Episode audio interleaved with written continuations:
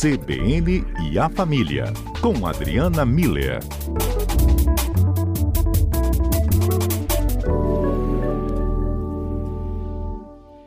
Distanciamento emocional, não físico, mas emocional, Adriana, uhum. queria entender mais sobre isso. Por conta né, da correria do dia a dia, a gente sabe, né? Isso motivou uma nova consequência né, de tantas ocupações, não só dos adultos, mas também aí que os pais acabam colocando né, para os filhos. Só que isso, né, a agenda tá cheia, mas o termômetro afetivo, ele tá ali naqueles índices positivos?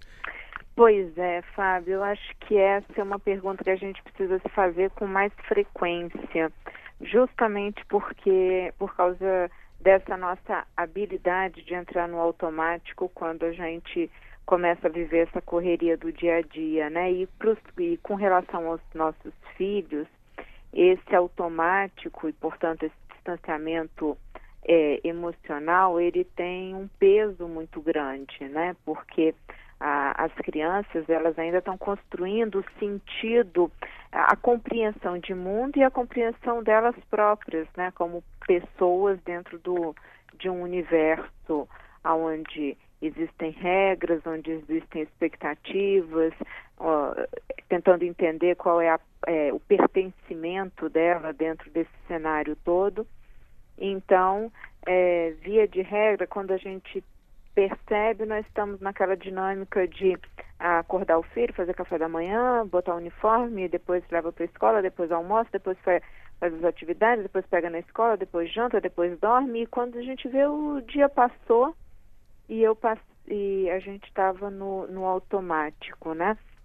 Quando não acontece que no meio dessas atividades rotineiras a gente acaba intercalando com briga por causa de horário, porque não acordou na hora, porque é, não está indo dormir na hora, porque tem coisa para fazer. Já fez seu dever de casa, já estudou para a prova, já, já tomou banho, né? Já sai da frente desse computador, desliga esse celular, né? Então, além de tudo, é, a gente fica é, intercalando esse automático com essas brigas que às vezes até começam a entrar no automático também. Então, Fábio, antes de eu começar a falar sobre esse termômetro afetivo que você mencionou aí, eu queria saber como é que os nossos ouvintes demonstram afeto para os filhos na correria do dia a dia, né? É, acho que seria muito bom a gente compartilhar ah, essas demonstrações de afeto, né? De proximidade emocional. Então fica a pergunta. É, e aí a proposta é a gente fazer. Tem uma brincadeira é, que era muito comum, né? Não sei, estou hum. meio desatualizada. É. Que aquele tá quente, tá frio. Sim. Né? Que esconde a coisa, fica tá quente, tá frio, à medida que você vai aproximando, vai ficando quente, né?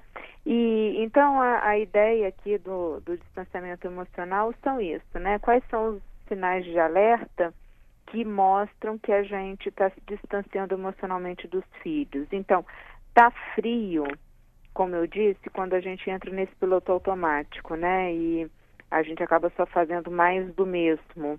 É, leva, traz, briga, reclama, prepara comida, bota uniforme, né? Mas tudo muito no, no automático.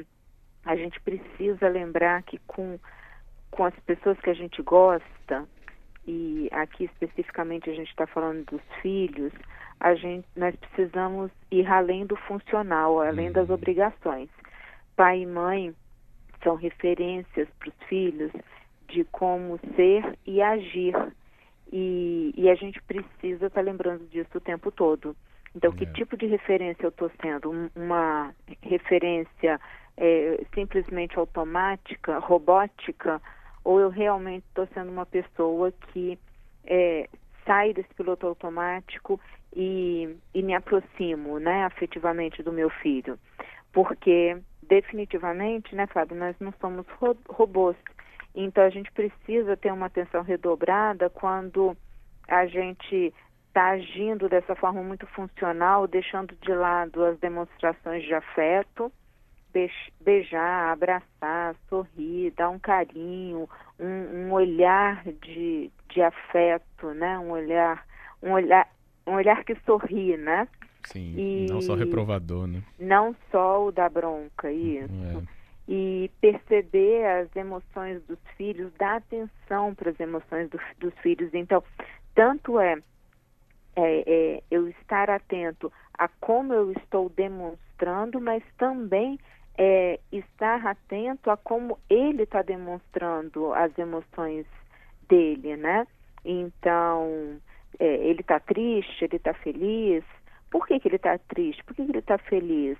É importante a gente lembrar de conversar sobre essas questões, se não no próprio dia, porque às vezes realmente não dá tempo, mas pelo menos até o dia seguinte a gente poder sentar e falar: vem cá, você estava tão feliz ontem, você estava tão triste, você estava tão bravo, o que, que aconteceu? Né? Seria muito importante as crianças não irem para a cama remoendo sentimentos que, como a gente já falou aqui, muitas vezes elas não sabem nem nomear. Não sabe. Então fica algum indigesto que elas não conseguem compreender. É, ou até mesmo, né, Adriana, dizer que tal reação com um sentimento como esse, né, da tristeza, né, da raiva, ou mesmo Isso. de uma alegria ou euforia exacerbada, é, é normal, né? A gente Exato. tem que explicar que é normal, né? Exato. Que, e demonstrá-lo é, também tem as, é, os, os parâmetros de normalidade, se a gente pode falar assim, né? É, a gente, exatamente, a gente precisa sempre mostrar para a criança que o que ela está sentindo tem nome, que aquilo faz parte da natureza humana, alegria, medo, raiva, né, fazem parte do, do ser humano, mas que a gente precisa tomar muito cuidado de não descontar no outro. Então Isso. eu posso é, demonstrar eu posso ficar triste e chorar, eu posso ficar alegre e sorrir, eu posso ficar bravo e, e, e me retrair todo, assim, né? Bater o pé no chão. Mas eu não posso dar um soco no outro, eu não posso uhum. é, exigir que o outro me, me console na hora que eu estou precisando, eu não posso é, jogar essa emoção no outro, eu não posso descarregar, descontar no outro.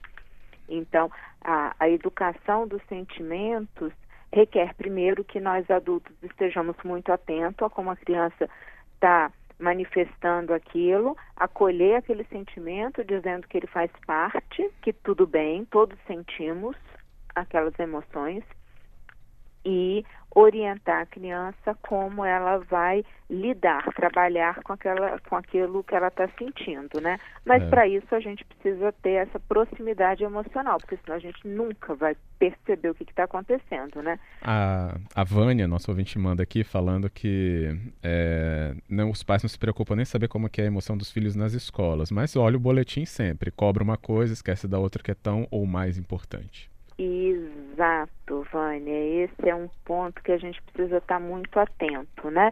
É, a, é aquela questão funcional utilitarista que eu estava dizendo antes, né? É, a gente precisa ouvir o que os nossos filhos têm a dizer, né? Quais são as histórias que eles têm para contar para a gente, por mais bobas que sejam, são histórias deles. São coisas que eles estão pensando, vivendo, sentindo, né? quem são os amigos, como é que está indo na escola, mas não é, só esse número. É importante a gente saber o dia que vai ter prova, como é que a criança está se, se sentindo antes de ir para a prova, como é que ela está, qual foi a nota dela e como é que, que, que ela é, é, qual o sentimento dela com relação, o que, que ela aprendeu com relação àquela nota, né? Então é bom a gente ter essa conversa, mas está vendo que, que é como a Vânia falou, ela vai muito além de só aquele número que está ali no boletim. É um vínculo afetivo que eu proporciono com meu filho nessa hora de ouvir o que ele tem a dizer, inclusive sobre ele mesmo, né? É. Quantas dúvidas, quantas descobertas que eles, seria muito interessante que eles compartilhassem com a gente porque se não for conosco, certamente será com outra pessoa. E, de novo, como é, como é, é que eles serão orientados é. por outras pessoas, né?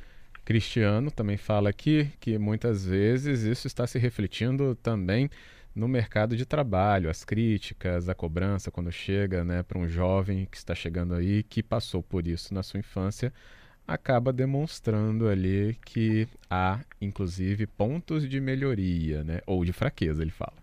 Exato, exatamente, porque a, a, o período da, da vida, né, para a gente alimentar de olhar, de orientação, de cuidado, desse senso de pertencimento é ali na infância.